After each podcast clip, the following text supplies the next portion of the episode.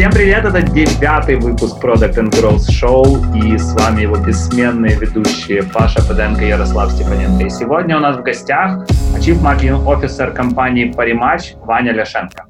Да, собственно, всем привет, я Ваня, я занимался в своей жизни много чем, Э, конкретно в париматче прошел путь от платежек до маркетинга. В принципе, знаю достаточно много изнутри, как про гейминг-индустрию, так и, в принципе, про конкретную компанию. Э, в данный момент я занимаюсь маркетингом, а, что это значит? Это значит вся наша реклама, вся наша коммуникационная стратегия, а, то, как нас воспринимают клиенты, что они нас думают, что они думают о конкурентах, где мы находимся на каждом из конкретных рынков, а, как мы можем там развиваться и как мы там развиваться не можем. До этого я занимался продуктом достаточно много лет, и, собственно, с какого 15 -го года я достаточно плотно занимался нашим продуктом. Он тоже прошел разные стадии, как с моим участием, так и под моим руководством. Вот. А дошел до такой жизни, закончив Киевский национальный экономический университет, замечательное место для того, чтобы провести пять лет и выпить немножко пивка. У меня есть первый вопрос, и он не про пивко, э, а про деньги. Сколько стоит привлечь Макгрегора и Тайсона в рекламную кампанию? И какие от этого успехи? А, стоит немало. А, вот, то есть, если мы говорим, допустим, про Макгрегора, то это значительные деньги. Можно посмотреть, сколько стоят подобные контракты за границей. Вот эти, эта информация достаточно доступна. Касательно Тайсона, здесь наоборот, это такая а, выгодная сделка, скажем так, потому что есть целый пласт звезд заграничных, которые уже отошли от дел. А, по сути, на Западе хайпа вокруг них нет, но здесь до сих пор в нашем, скажем так, Tier 2 а, они достаточно популярны. Э, ну и мало того, э, вопрос в том, как ты их используешь. Э, все мы понимаем, что, там, допустим, тот же самый Тайсон, он не так плотно вошел в мир социальных сетей, вот, поэтому как бы он меньше интересен, опять же, в той же самой Америке или Европе. А в то же самое время Макгрегор — это топ-5 спортсменов в мире по упоминаниям, Соответственно, это немножко другие деньги и немножко другие охваты, немножко другое знание. Чтобы было понимание, да, контракты UFC и Макгрегора – это примерно равнозначные контракты по деньгам. Хотя, казалось бы, там целая организация с сотнями бойцов, а здесь всего один боец. 16-18 октября в Киеве мы с Ярославом в третий раз проведем конференцию Growth Marketing Stage. Это конференция, которая посвящена всем аспектам digital маркетинга. В этом году мы взяли спикеров из HubSpot, Nike, Philips, Skylum, PandaDoc, Johnson Johnson и многих других. Заходите на сайт growthmarketingstage.com и забирайте последние билеты. Ух ты. И насколько это э, оправдано? Или вы не а... считали? И если, если считаете, то как считаете? Вот это очень интересно. Э, спонсорство всегда это прыжок веры, э, и оно окупится через годы. То есть мы пытаемся заказывать исследования, э, в частности, у Нильсона есть якобы хорошие технологии по исследованию спонсорств, мы пытались брать, но, к сожалению, мы не можем четко сказать, да, как, как реально это спонсорство на нас повлияло. Но здесь нужно понимать важную вещь. Когда ты берешь спонсорство, особенно дорогое, Э, ты еще должен вложить примерно столько же денег, чтобы это спонсорство, собственно, обслужить. Mm-hmm. То, что ты взял Макгрегора, это еще не значит, что твоя потенциальная аудитория текущая узнает о том, что ты его взял. А, и, допустим, в тот момент, когда мы брали того же Макгрегора, у нас еще не выработалось то понимание, что как бы, контракт нужно сразу же умножать на два. Тут как с ремонтом. Ты покупаешь квартиру. Отличный пример. Нет, так а она же животрепещущая для многих, и здесь вот Здесь реально ровно такая же история. Для того, чтобы обслужить контракт, э, достойно этого контракта, нужно еще столько же денег. Вот, соответственно, чем дешевле контракт, тем проще. А, касательно Макгрегора и оправдал ли он себя, тут нужно тоже понимать, что в ключевых регионах мы отстраиваемся как международный букмекер. А, исходя из того, что мы отстраиваемся как международный, нам нужно брать звезд, собственно, западных. Mm-hmm. И нам это действительно помогает. Мы видим по реакции аудитории, по фокус-группам, что люди действительно нас отделяют. Многие люди воспринимают PM э, как международную серьезную компанию. И опять же, это нам облегчает выход на новые рынки, потому что это не локальный какой-то бренд-герой, а это собственно, международная звезда. Но здесь тоже есть большой нюанс, как я сказал, да, допустим, там с тем же самым Тайсоном, у Тайсона достаточно хорошее знание в Украине, и на Западе он мало кому интересен. С Макгрегором ситуация обратная. Он очень популярен на Западе, он на волне хайпа, но в Украине он был мало известен. А, и, допустим, когда мы его заводили, э, тоже многие люди не знали, кто это на самом деле. А, соответственно, это было такое как бы для нас э, тоже... То есть кто-то что-то слышал, но не более того. Вот, а чтобы знать, кто это, какая за ним история, это уже больше вопрос, собственно, был к нам. Слушай, а я как человек, который ничего не понимает в беттинге, ничего, для меня, в принципе, что Париматч, что Фаворит, что любая другая компания, это плюс-минус просто разные бренды. Объясни мне, почему вы привозите Макгрегора, а Фаворит вешает на свою рекламу сердючку? Ваша аудитория настолько отличается? Да, во-первых, отличается аудитория, и, собственно, мы по-разному отстраиваемся. Фаворит действительно отстраивается как локальный бренд. Допустим, мы на своих фокус-группах пропускали то, что они делают э, с их же клиентами, собственно, с подбором их клиентов. Э, как показывает практика, допустим, в том же самом Киеве, достаточно хорошо сыграла компания с киевским «Динамо», да, потому что люди, киевляне, даже если «Динамо» плохо играет, они все равно себя ассоциируют с «Динамо». Но на другие регионы это не так распространяется, хотя тут опять же большой вопрос, мы живем в такой переходной период украинского футбола, допустим, можем привести пример Россию, там есть «Спартак». Чтобы ни было, как бы «Спартак» плохо не играл, у него есть большая фан-база. Примерно такая же история годами сложилась с «Динамо». Uh, у них есть большая фан-база, и когда ты берешь «Динамо», как бы все не так плохо. Но из-за того, что последние десятилетия Шахтер выступал гораздо значительнее, вот этот, этот титул народной команды, он постепенно переходит к Шахтеру, и, допустим, в том же самом Киеве мы не встретили негатив из-за того, что мы поддерживаем Шахтер, да, как пример. А, говоря в целом про компании фаворита, собственно, задавал этот вопрос Марк Диру, фаворита, по поводу Сердючки и Винника, а, насколько он мне ответил – это связано было с тем, что в основном у их ядра целевой аудитории э, есть жены, жены не очень поддерживают бейтинг. И, собственно, э, эта компания, она была направлена на то, чтобы когда мужчина идет в пункт приема ставок, он мог сказать жене, я иду фаворит, она подумала, а, фаворит это винник, спасибо за концерт, все окей. Вау! Вот, да, многоходовочка. Ой, Просто на самом, если честно, супер. На, на самом деле, ну, как бы, я, я просто искренне не понимал, зачем. Ну, как бы для меня это был действительно позор. Э, ну, ладно, это нужно вырезать про позор. Ладно, не позор, но тем не менее, когда эти плакаты висели с сердючкой, с винником, это было странно, вот, но вот, вот как-то так ребята это объясняют. Но при этом, как бы, чтобы тоже было понимание, у нас была подобная логика, допустим, во время нашей кампании прошлого года э, с 95-м кварталом, который мы запускали по рематчу, где Олег Кошевой был а, нашим, собственно, бренд-амбассадором. У нас тоже была идея, что если мы на экраны в ролике выведем мужа с женой, которые обсуждают ставки, а, и у них там высовывается этот джин, то это вызовет тоже такую нормальную ассоциацию, что беттинг можно обсудить с женой. Но на самом деле, э, как показали наши дальнейшие исследования, это была ошибка. В тот момент мы не проводили фокус-группы перед э, стартом роликов. Как показалось, собственно, уже постфактум фокус-группы, что у клиентов, наоборот, было отторжение, потому что для них беттинг – это побег в свой мужской мир. И когда рядом с побегом в мужской мир сидит жена, он не воспринимает этот ролик. Естественно, что из-за, из объемов рекламы, которые были закуплены, да, он там выполнил свои какие-то базовые метрики, но в корне была допущена ошибка. Слушай, ты так много говоришь о фокус-группах. Расскажи немного вообще о процессе пользовательских тестирований по рематче. То есть что вы делаете на уровне продукта для того, чтобы проводить пользовательские тестирования, что вы делаете на уровне маркетинга, чтобы это делать? Ну, слушай, тут вопрос, на самом деле, пока сложно мне на него ответить, потому что так сложилось, и, собственно, почему я перешел с продукта в маркетинг, потому что так сложилось, что часть маркетинговых исследований делал я в продукте.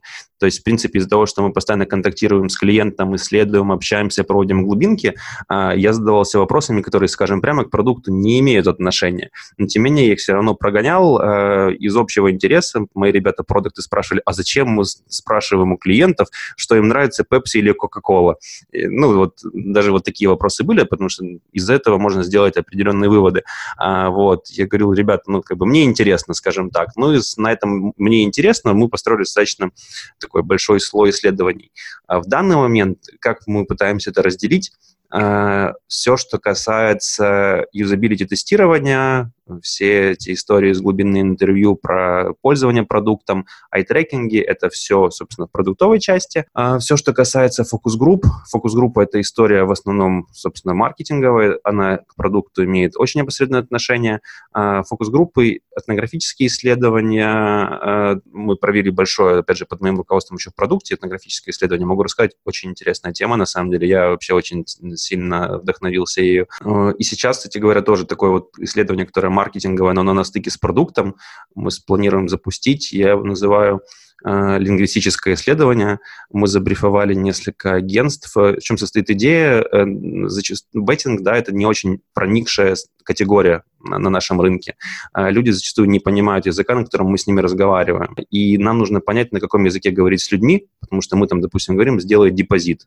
А что такое депозит э, в, вот, в лексиконе обычного человека? Это приди в банк, положи деньги, и эти деньги будут лежать, переносить тебе процент. То есть э, компания, которая призывает тебе, тебя рисковать, говорит «положи что-то куда-то». Да? То есть это уже нонсенс. Вот, собственно, с этим всем словарем, с ним нужно работать и говорить правильно с правильными клиентами. Если говорить там про малонасыщенные рынки, там, где нас мало, это, возможно, не очень принципиально, но для более насыщенных рынков допустим, мне кажется, да, это достаточно интересная э, история. Вот, оно стоит точнее как, вот этот рычаг между тем, сколько это стоит и сколько это может потенциально принести, особенно в рамках онбординга, там, где тебе особо важно говорить на одном языке, оно значительно, как мне кажется. Ты сам затронул тему этнографического тестирования. Расскажи, пожалуйста, что вы там делали? А, ну, во-первых, у нас в какой-то момент выкристаллиз... выкристаллизовался Короче, появился наш целевой клиент, которого вчера на метапе вы успешно сказали, что это очень неправильно и вообще не туда и не так. А, я Зарабатываете момент... вы больше, чем мы, поэтому мы вполне можем быть неправы. Вот. В любом случае, мы в какой-то момент взяли, э, собственно, из базы выгрузили тех клиентов, которые нам максимально интересны.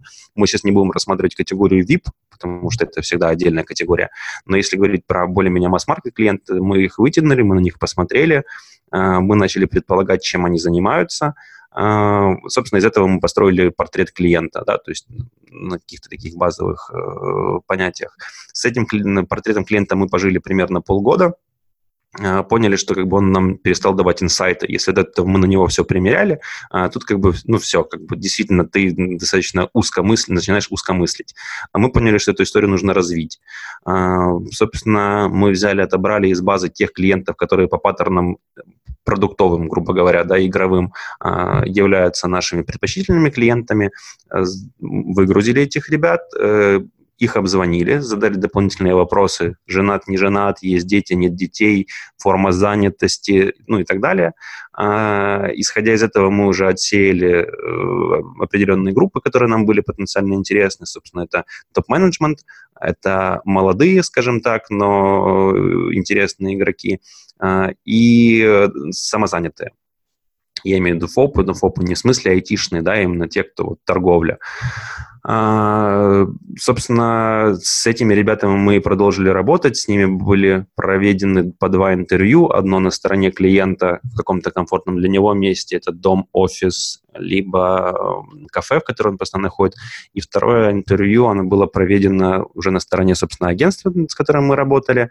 А, на самом деле инсайтов было просто дикое множество. Вот уже когда ты видишь живого клиента, когда ты видишь его, собственно, там стенограмму или запись, вот, или рассказ, собственно, человека, который с ним общался, ты немножко по-другому начинаешь об этом всем мыслить, ты понимаешь, в какой момент действительно он заходит ставить и зачем он заходит ставить. При этом, чтобы было понимание, это там, как бы не случайные ставки, да, то есть это люди, для которых это является увлечением. То есть он там едет на работу, зашел, проверил, поставил, поехал дальше. А, приехал на работу, на работу, посмотрел, выиграл, не выиграл, сделал следующую, поехал дальше. Да, то есть и опять же, там, если мы говорим про юзабилити тестирование, которое мы проводили в рамках этнографии, это была вообще вещь в себе, я как бы знаю продукт свой очень хорошо, вот прям очень.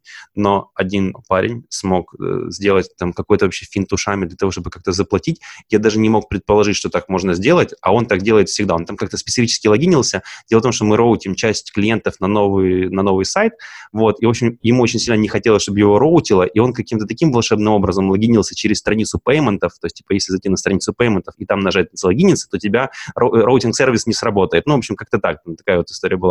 В общем, даже я не знал, что там не работает роутинг-сервис, но он так заходил каждый раз. Вот. Ну, вот такие да, вещи, они, конечно, на поверхности не лежат. Вот. И про выводы самое главное, собственно, выводы, которые мы сделали, это, а, а мы поняли, зачем мы им, да, то есть э, какие мы проблемы закрываем в их жизни. Я там сейчас, конечно, не буду говорить в эфире там конкретные примеры, хотя они очень интересны, они очень раскрывают именно психологию человека, зачем ему это. А, и, в принципе, как бы мы подтвердили свою базовую концепцию, что а, ставки э, – это безопасный риск.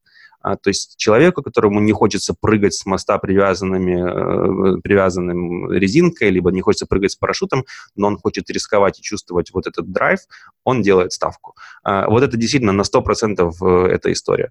А, вот вплоть до того, что один из, даже не один, а несколько из респондентов провели параллели с тем, что для меня ставки – это как изменить жене. Вот, типа, вот одна категория вещей. А, вот, и что тоже интересно, э, опять же, из этнографии, для нас это было вообще поразительное, э, поразительное такое открытие. Э, из десяти человек, которые, собственно, были в финальной группе, у двух людей уже был 3D-принтер, а восемь остальных заявляли, что очень хотят его купить. Капец. То есть предпринимательская жилка, она в них очень живет, хотя, как бы, ну, естественно, что как бы вряд ли там из этих восьми, ну, там, один-два еще купят, но сам факт, да, то есть 3D-принтер, то есть я хочу сам зарабатывать деньги, хочу сам рискнуть, вот, ну, как бы, такие вещи. Невероятно. Клево. клево. Ты сейчас, э, знаешь, вот пока рассказывал, я пытался на себя это все примерить, потому что я немножко попадаю в ту категорию, где э, я уже напрыгался с моста с веревками, с парашютами и прочими вещами, и я периодически ставлю, мне это нравится, но я не воспринимаю это как измену, потому что иногда мы ставим с моей невестой вдвоем. Мне кажется, знаешь, вот в этот момент нас начнут еще больше обвинять, потому что нас обвиняли за то, что мы на метап зовем а, табачников и тех, кто продает алкоголь. Теперь у нас беттер, и еще и ты признался, что ставишь еще скажи в эфире, что ты алкоголь пьешь. Одним словом, а, Вань, слушай, а расскажи вообще, что у тебя в жизни изменилось, когда ты из Chief Product Officer стал Chief Marketing Officer? Я думал, что все будет спокойнее гораздо. На самом деле, продукт э, — это такой человек, вот особенно уже на достаточно высокой позиции, который больше визионер. То есть он, э, в принципе, говорит про видение, да, куда компания двигается в плане продукта, почему для нас это приемлемо, а это неприемлемо. Э, то есть он исключительно строит какие-то рамки и пытается почувствовать тренд, который пока никто не чувствует, да, зачастую. Да, конечно, есть исследования, но исследования, как, как правило, дают тебе какую-то постфактум информацию, ну, поведение, поведение на продукте это вообще постфактум, постфактум ты можешь оценить, да или нет. А, обычный, ну, в общем, короче, что я рассказываю, это и так понятно, да, то есть это, грубо говоря, главный визионер о том, куда двигается продукт. А на позиции CMO, на самом деле, здесь я вот понял многих маркетологов, наконец-то, в том плане, что ты одновременно должен быть и визионером, и операционистом, потому что операционки, количество ну, гораздо более дикое, чем оно есть в продукте.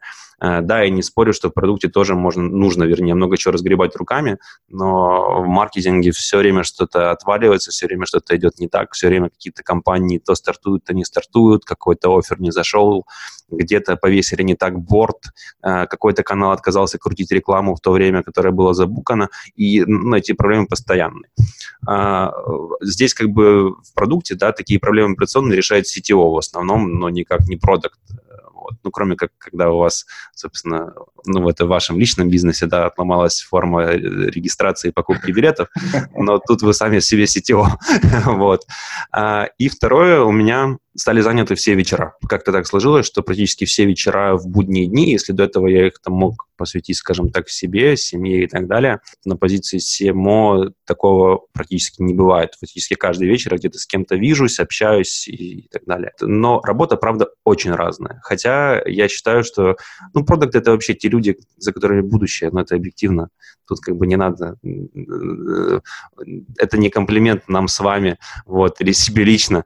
Э, на самом деле, действительно, у продуктов самое широкое видение процессов вокруг, собственно, продукта. Вот поэтому как бы логично, что продукты становятся CEO, CMO и так далее. А платят кому больше? То есть Chief Product Officer получает больше денег или Chief Marketing Officer? А, ну, в моем случае одинаково. Вот. То есть ты ушел без повышения? Да, но у меня и так все хорошо было и на CPO позиции.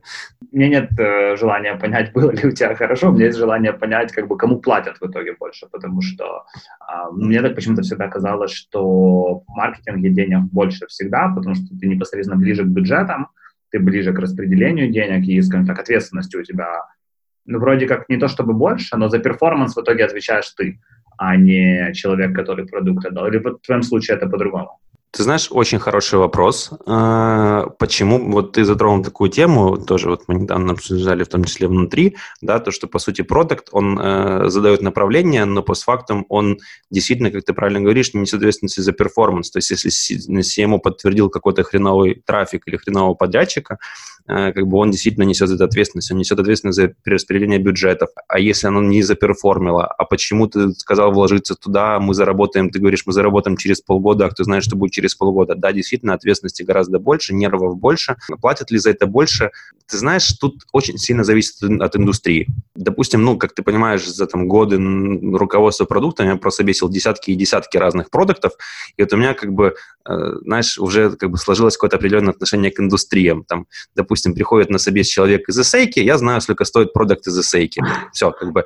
Э, ну, как бы у меня уже есть четкие грани в голове, то есть я примерно знаю, ага, здесь он не знает, здесь можно добить, здесь нельзя, а тут, ну, в общем, короче. Или там, допустим, приходит, там, не знаю, продукт из гамблы, ты понимаешь тоже, опять же, какой-то объем денег приходит а, из аутсорса такой, да, то есть там космонавты какие-то приходят э, с дикими запросами и с нулевыми знаниями. Я не хочу никого, конечно, оскорбить, но у меня было много таких... Делаю это, да, на всякий случай. Да-да-да. Вот. А, а тут как бы мир немножко перевернулся. Тоже буквально вчера э, мы там на одну позицию достаточно ответственную в маркетинг ищем человека. Вот. И, ну, я, собственно, даю вводные, говорю там одной из подчиненных, говорю, ну, я бы, наверное, посмотрел человека из эсеек. Говорю, здесь вроде и знания нужно, и недорого, чтобы было. Она такая говорит, ты, наверное, немножко не понимаешь, что типа в маркетинге наоборот, эсейки, ну, в эсейках э, в маркетинге зарабатывают больше, чем э, в продукте и в девелопменте, потому что там маркетинг очень специфичен, вот, как бы, и тут я начинаю понимать, в принципе, что там за маркетинг, вспоминать, что я об этом слышал, и понимаю, что действительно это факт. И как бы вот сейчас этот мир, понимание мира, оно немного меняется. Вот. Э, касательно э, денег из-за того, что э, маркетинг не был так завязан на внешние рынки, как IT, а, а я как бы все-таки в принципе, как и вы, да, то есть часть этой всей IT-истории с долларами, зарплатами и сырами за 500, а, у нас, в принципе, немножко а, другой уровень а, дохода, чем у основной массы а, ребят из маркетинга. То есть если мы там пройдемся по улице Гайдара, там, в принципе, уровень зарплат, он немножко другой. Да, он сейчас начинает очень быстро выравниваться, опять же, за счет IT и за счет компаний э, айтишных, которые привлекают себе маркетологов. Но пока что они немножко отстают. Хотя вот сейчас тоже там начинаю общаться с людьми, они чувствуют, что как бы это ну, как бы, достаточно близко к IT, к доллару и так далее, поэтому можно попросить больше. Там мне говорят какую-то сумму, я думаю, господи, там у тебя зарплата сейчас баксов, там, ладно, ну, 800, да, скажем. Почему ты просишь во столько раз больше, да, то есть ты думаешь, что ты пришел э, в офис в IT-компании и уже можно, вот, э, ну, на самом деле нет, да, то есть этот разрыв зарплат, он скорее в пользу продукта, потому что мы, я же говорю, получаем, получали, получаем как там. Слушай, а откуда все-таки самые дорогие продукты? Макпо, конечно. Собеседовал кого-то оттуда? А, нет, честно, я, конечно, шучу. Вот, э, вот как-то за все годы я не собесил никого из МакПо, не приходили, либо, ну, нет, даже CV, кажется, не видел именно продуктов. Откуда самые дорогие? Был, было несколько космонавтов из Циклума, вот это хорошо помню, а, при том, что проекты чистый аутсорс, то есть сидит продукт в Лондоне или там еще где-нибудь в Штатах, а, и, собственно, говорит, что делать, а ну, у человека работа, на самом деле, прокси продукта, вот, то есть там красная цена в базарный день полторы тысячи семьсот, вот, и тут как бы человек просит там x3, той сумме, которую я назвал, ты думаешь, правда? Вот, и, ну да, вот ну, такие случаи были, то есть, но ну, это не значит, что была какая-то квалификация за этим, да, то есть, скорее всего, перегретый рынок и считание того, что я, на самом деле, работаю в продукте и что такое-то веду, вот, а, но здесь тоже нужно понимать, что, ну, нужно ориентироваться в конечном итоге э, на продукт, который делает человек, да, то есть эм, и, собственно, то, какие боли ты пытаешься закрыть у себя внутри. То есть, допустим, когда я там брал одного из своих там последних продуктов, которых я набирал еще, когда был на предыдущей позиции, я конкретно знал продукт, который мне очень нравится здесь, и вот я точно знал, что это человек, который сделал тот продукт, он закроет сейчас всю проблематику, которую я хочу закрыть у себя. Вот. Ну и как бы там э, мы дали больше, чем даже человек попросил, то есть я понимал, что он просит адекватно, но мы все равно дали больше, потому что я чувствовал, что он этого заслуживает явно. Клево, спасибо, что поделился. Слушай, так чтобы немножко уровень серьезности разговора понизить. Скажи честно, тебе обидно, когда ты ходишь на какой-нибудь концерт, и люди кричат, не играют они, выигрываете вы, а кричат ставки на спорт 1xbet? Ты знаешь, к этому начинаешь привыкать. Да, но немножко обидно. Думаешь, почему, как, неужели мы где-то не докрутили? А как? Почему? Потому что я тебе расскажу реальную историю. То есть я не ставлю, я очень далек вообще от всей этой движухи. И я езжу каждый год с друзьями на фестиваль Захид Фест. На Западной Украине такой фестиваль, куда много ребят из того региона приезжают, из Киева какая-то часть. И мы там живем в палатке, знаешь, как нормальные хипари. Э, выпиваем и веселимся. И вот я просыпаюсь в 7 утра от того, что идет пьяная толпа по лагерю, и они кричат эту кричалку «Ставки на спорт! 1xbet!» Я думаю, черт возьми, как это получилось? Как такой маркетинг вообще можно сделать? Вот эта история с барабанами и ставки на спорт да. 1xbet, это, конечно, ну, это классная компания, а, но она классная в основном благодаря, собственно, барабану и деньгам в нее вложенным. Вот, собственно, две слагаемых этого успеха. А, действительно, ребята смогли придумать простой бит барабанный, а, влить дикое количество денег в приролы, не пожалеть вообще за ценой не постоять, но зато они очень хорошо отстроились и как бы свои цели добились. И, в принципе, как бы маркетинг 1xbet, там нету ничего волшебного, ничего такого, что вот как бы можно сказать, что это кейс. Я не считаю, что барабаны — это кейс. Вот проблема с доступом в Joy Casino — это кейс, и это чуваки реально уровень, да, то есть вот есть э, все, да, и был проблемы с доступом при достаточно специфических источниках трафика, ограниченных, относительно ограниченных ресурсов, э, они сделали действительно крутой кейс. А Но... А кейс это, потому что, мне кажется, возможно, не все о нем знают. Uh, собственно, несколько лет назад, два года назад, одна из крупных, один из крупных э, гэмблинговых холдингов запустил проект Joy Casino, а, в тот момент уже в России Роскомнадзор, регулирующий орган, блокировал постоянно запрещенные сайты, в частности онлайн-казино. Соответственно, если сегодня ты зашел на joycasino.com, скорее всего, завтра, попробуя зайти на него, у тебя будет заглушка, сайт заблокирован. И изначально они объясняли, что у вас могут быть проблемы с доступом, и, соответственно, как бы, пожалуйста, попробуйте ввести Joy Casino и текущую дату, условно, там 1 октября 2019 года. А, и тогда э, новый домен будет доступен, доступен сегодня. Соответственно, они попробовали превратить свой продуктовый недостаток собственно, проблемы с доступом, свое преимущество. И они смогли э, через в основном прирольный инвентарь э, достучаться к каждому человеку в СНГ с месседжем, что если у вас есть проблемы с доступом Joy Casino, просто введите название Joy Casino и текущую дату. По сути, в этом кейсе прекрасно все. Во-первых, это не перформанс-маркетинг, то есть не было прямого замера этого трафика. Второе, минус явный продуктовый был перевернут в плюс. А, и третье, это все было сделано, по сути, ну, не то чтобы э, партизанским маркетингом, но каким-то таким ходом, который действительно был нетривиальный и креативный. Слушай, а возвращаясь к тому, как устроен маркетинг э, в паре матч, ты можешь пошерить, э, вот какие каналы вы используете, в какой пропорции они полезно или не полезно? Ну, то есть, грубо говоря, куда вы вкладываете, что работает лучше всего? Да, могу немного рассказать об этом, потому что, опять же, здесь специфика бизнеса немного сказывается. Э, дело в том, что Google закрывает свои инструменты для гэмблинга пока что. Э, Google разрешил гэмблинг только э, в UK и еще в нескольких юрисдикциях. То есть мы, даже имея лицензию, не можем, к сожалению, э, рекламироваться через инструменты Google, такие как, допустим, сейчас, мы не можем рекламироваться через инструменты Google, такие как э, AdSense, э, AdWords и так далее. То есть, грубо говоря, главный, главный инвентарь для большинства компаний. Мы не можем рекламироваться напрямую в YouTube со ссылками.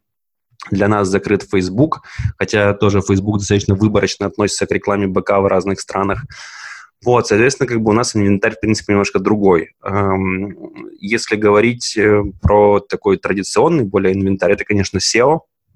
Его никто не отменял, и это хоть и дорого, хоть и долго, но тем не менее крайне эффективно работает. То есть в SEO нужно вкладываться, постоянно поддерживать его на хорошем уровне. Но, опять же, в БК есть большая специфика того, что у тебя, по сути, запросы не статичны. Сегодня они, клиенты интересуются одним матчем, через два дня его уже забыли, интересен другой, соответственно, быть достаточно гибким и технологически для того, чтобы поддерживать это SEO, а, вот очень прям необходимо. То есть, по сути, вот этот слой продуктового SEO должен быть очень развит.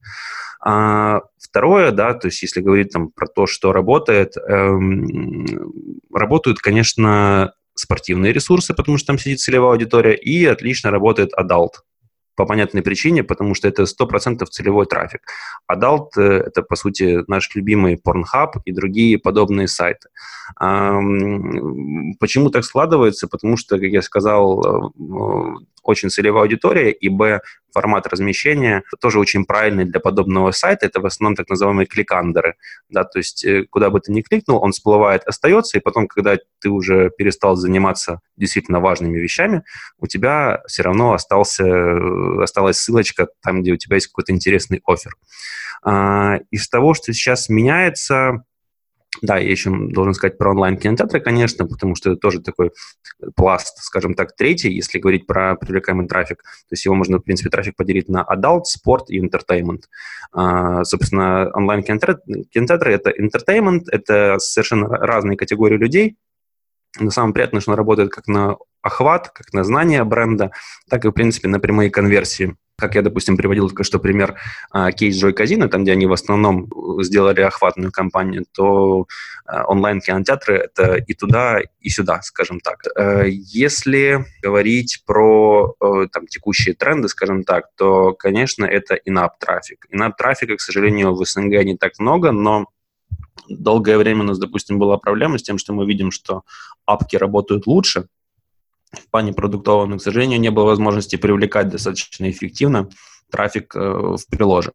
Э, в принципе, в маркетинге в э, БК ключевой метрикой является перводепы, first time deposit, когда клиент зарегистрировался и внес э, депозит. Собственно, пока клиент не внес депозит, в принципе, с точки зрения маркетинга, я не считаю, что это клиент. Да? То есть, когда мы говорим про регистрации, в случае не очень успешных компаний мы оцениваем количество регистраций, но, в принципе, а, целевым действием на сайте является перводеп.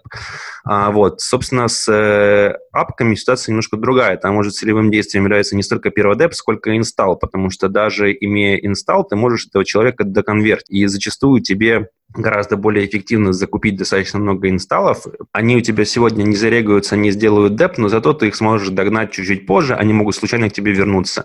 А в вебе такой сказки не бывает. Как только клиент закрыл твой сайт, он уже к тебе вряд ли вернется, вплоть до того, что он может зарегистрироваться, не депнуть и просто про тебя забыть практически сразу. Соответственно, это немножко меняет наш рынок, а на самом деле немножко, а значительно. И тут тоже нужно понимать то, что в разных регионах, где мы оперируем, достаточно разная ситуация, в принципе, с анап-трафиком. Допустим, в той же самой самой Беларуси, его до сих пор достаточно мало. Хотя, как бы вот я общался там с ребятами, в частности, из Wargaming, э, они говорят, что у них все не так плохо, то есть они видят, что какие-то лиды туда приходят, хотя, конечно, у них основная игра это вообще десктоп и немножко другая категория возрастная людей, чем у нас, но тем не менее.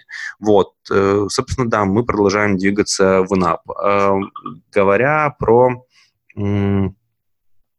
мы сейчас про digital, да, в основном же говорим? Да. Или... Ну, мы про каналы в целом, ты просто очень подробно про, про digital. А. Да, потому что digital все равно для нас это главное, потому что там мы можем, э, как я и сказал, мерить performance.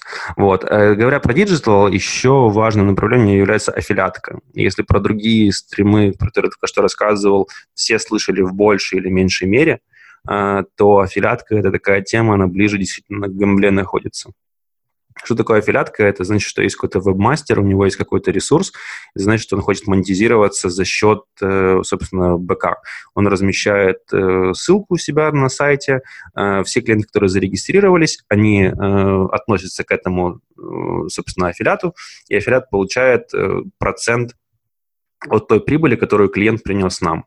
Вот. Но здесь нужно понимать, что, по сути, аффилиат, он э, тоже оценивает э, и БК, да, в зависимости от конверта, да, то есть она может по-разному у каждого конвертить, но и он несет риски вместе с нами, потому что клиенты выигрывают, клиенты проигрывают, да, то есть если клиент выигрывает, мы уходим в минус. Соответственно, аффилиат, если он приводит выигрывающих клиентов, э, он тоже уходит в минус, потом как бы оно выравнивается, либо может случиться наоборот. То есть у нас бизнес, он волатилен, пока там нет больших цифр. То есть, когда мы уже вышли на там, большие объемы на масс-маркет, а, в принципе, цифры достаточно статичны.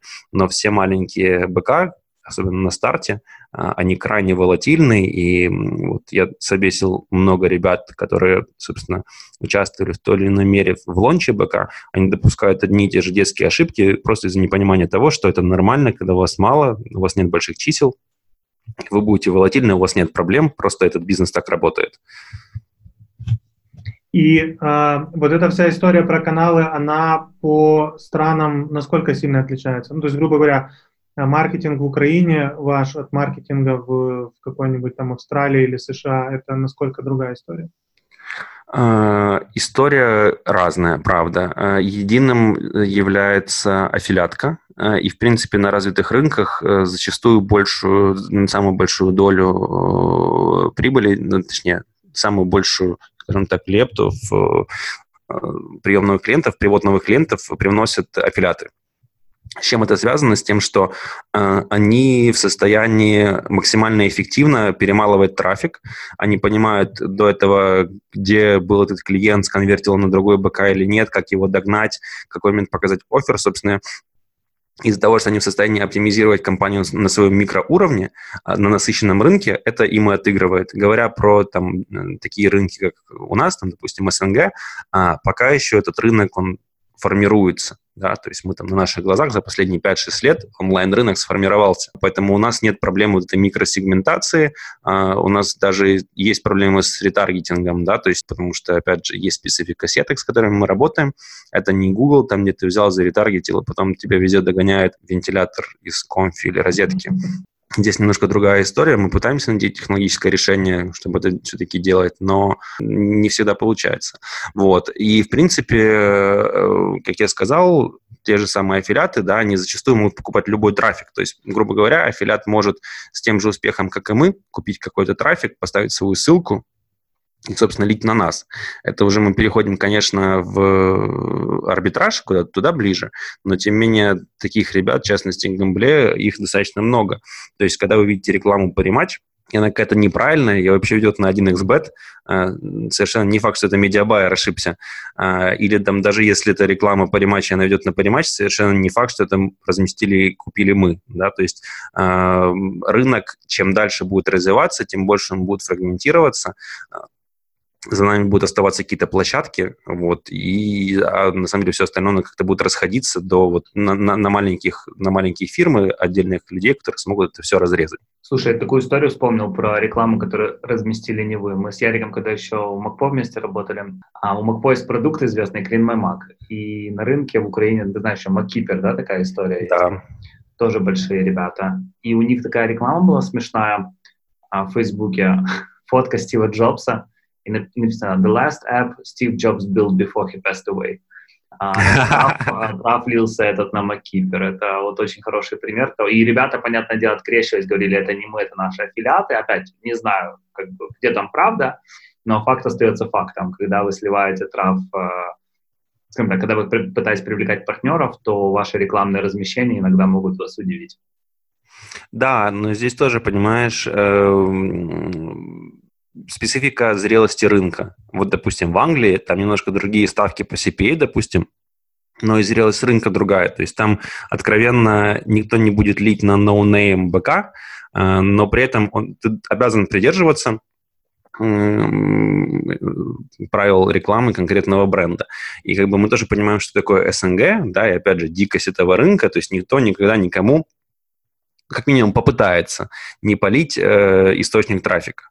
А, то есть, если ты нашел источник, он хорошо конвертит, ты с него будешь кормиться. В Англии, я предполагаю, все немножко проще. На аффилиаты показывают все-таки всем свои источники трафика, а не просто я лью с ФБ. Вот. А, допустим, там та же самая реклама на ФБ, которую вы видите, PM, это зачастую не наша реклама, да, потому что достаточно сложно организовать э, эффективное размещение на ФБ, потому что постоянно ФБ будет тебя блокировать, да, то есть там, где можно спокойно договориться, встать и так далее. Это не тот случай. Меня, как человека, который много в свое время смотрел пиратского контента онлайн, а, интересует вопрос, Реклама в сериалах, она конвертит вообще? Смотри, у рекламы в сериалах есть две цели. Это построение охвата и знания э, и, собственно, прямая конверсия. Если говорить про, э, собственно, рекламу в сериалах, тут она должна быть максимально наглой. То есть, по-хорошему, это должен быть вшитый прирол. Сколько бы он ни стоил, хочешь, интегрируешься и погнали. А, опять же, э, здесь есть разница между тем, про что говорить, да, то есть есть озвучки, и есть приролы, да, то есть тут это тоже нужно разделять, потому что два совершенно разных формата. При, при роллах ты можешь проследить, э, собственно, конверт до твоего сайта и до регистрации. Обычно с преролом ты закупаешь еще и брендинг или какой-то баннер на этом сайте, то есть у тебя будут какие-то ассоциированные конверсии. Да, оно конвертит, все окей. Но если мы говорим про озвучки, озвучки это немножко другая история, и конвертит ли озвучки, вот это чистая история имиджевая. Вот, хотя, как бы, опять же, оценивает тот же трафик э, онлайн-кинотеатров, назовем их так, тоже, понимаешь, э, ты говоришь, работает, не работает. Работает на что? Вот мы видим, когда мы играем в поливаловку, да, покупаем покупая много трафика, она работает в том числе и на возврат. То есть, по сути, acquisition становится твоим ретеншеном. Поэтому э, правильно оценить, да, то есть ну, достаточно сложно. Там некоторые конкуренты, я знаю, они просто берут делят весь свой маркетинг, точнее, делят э, все свои прибыли на маркетинговый бюджет, исходя из этого делают выводы ок или не ок. Правильный ли такой подход? Ну, наверное, в 2019 году неправильный. Но, к сожалению, да, есть очень много форматов, который ты прямо не оценишь. Вот, то есть ты можешь просто, опять же, как со спонсорствами, да, с которых мы начали, это такой немножко прыжок веры. Меньше, чем со спонсорствами, но больше, чем с э, прямым перформанс-источником. А сами вы размещаетесь в сериалах? Я сейчас про озвучки. Э, ну, мы как-то общались, но у нас сейчас в озвучках нет. Не, нас действительно нет, не было, вот. Может, ну, не вернемся, вернемся к переговорам, скажем так, но в озвучках нет, не стояли. Какая для вас э, страна сейчас э, самая актуальная? Я так понимаю, в Украине вы сейчас лидер рынка? Да, да, да. Э, здесь мы лидеры. Э, для нас, в принципе, наш рынок СНГ, как бы вот это, это наше вот прям место.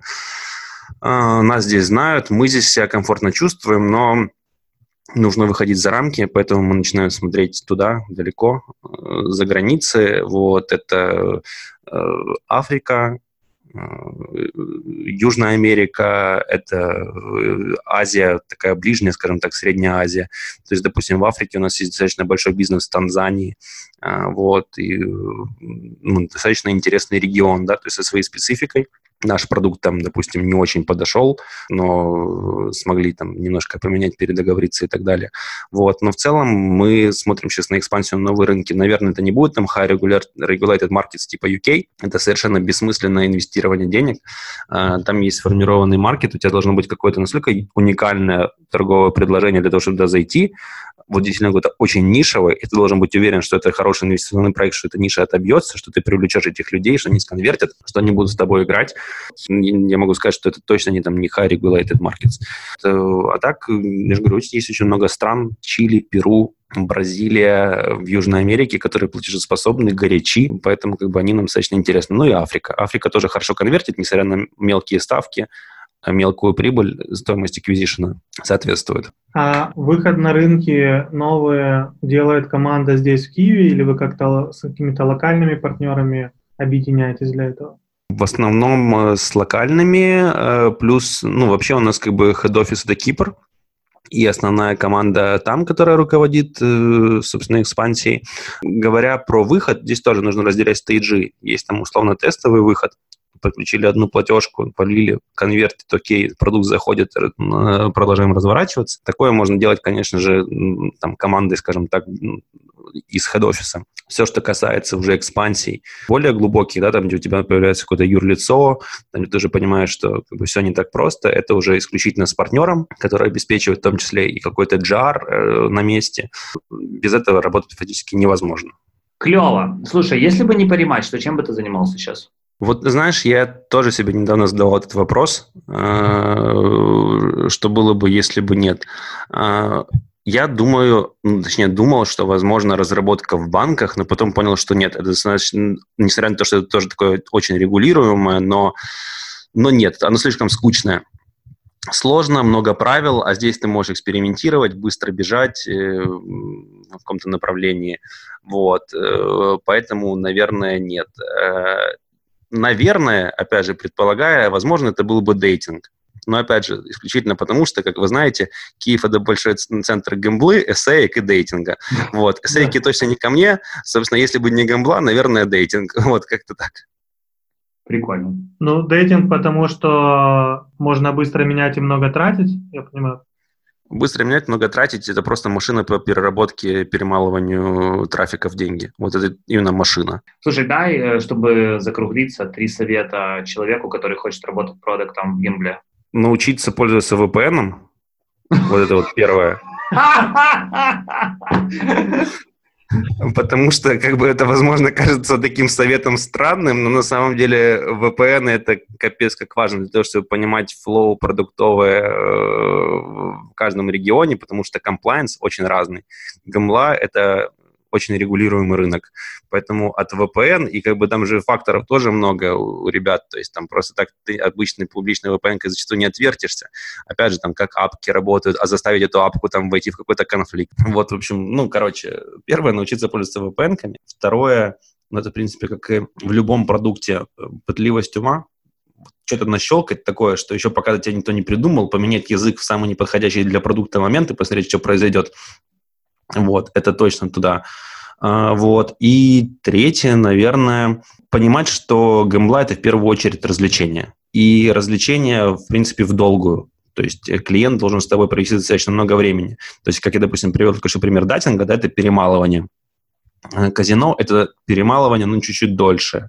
А если говорить про беттинг, это долгие отношения с клиентом, это год, полтора, два. А, нормальные отношения. Соответственно, как бы это entertainment, в котором ты должен постоянно поддерживать интерес. Соответственно, когда ты работаешь над продуктом э, беттинга, ты должен думать о том, почему клиент должен провести время с тобой, а не пойти в кино. То есть он, у, него есть, грубо говоря, выбор, куда потратить там 200 гривен, тебе депнуть и поиграть, и выиграть или поиграть на выходе, либо пойти купить себе пивка с чипсами, либо сходить в планету кино. Собственно, ты должен ему дать что-то такое, что он там не получит. И убедить его в том, что ему это надо. Клево. Спасибо, что поделился всеми этими инсайтами. Реально было интересно поговорить. Мы тебя, как я уже говорил, ждем на Growth Marketing Stage. И, в общем, спасибо за этот разговор. Спасибо, ребят. Было интересно, как мне кажется.